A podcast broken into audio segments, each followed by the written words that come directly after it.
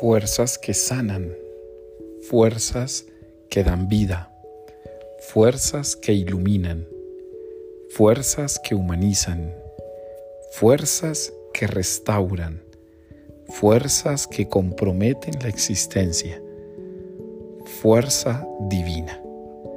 Esa es la fuerza de la que habla hoy el Evangelio. Dice el texto que todos le tocaban y salía una fuerza con la cual quedaban sanados.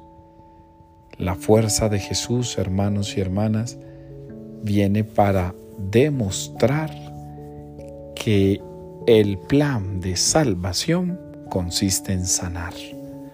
El plan de salvación consiste en liberar. El plan de salvación consiste en dar vida. No es una fuerza autodestructiva o destructiva.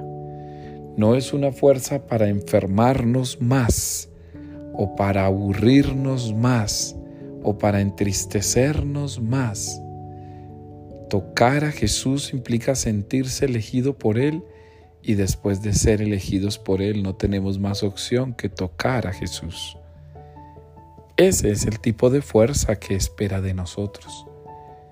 Hoy entonces, como los discípulos, sintámonos llamados a ser de Cristo y con su fuerza sanar, perdonar, amar, entregar.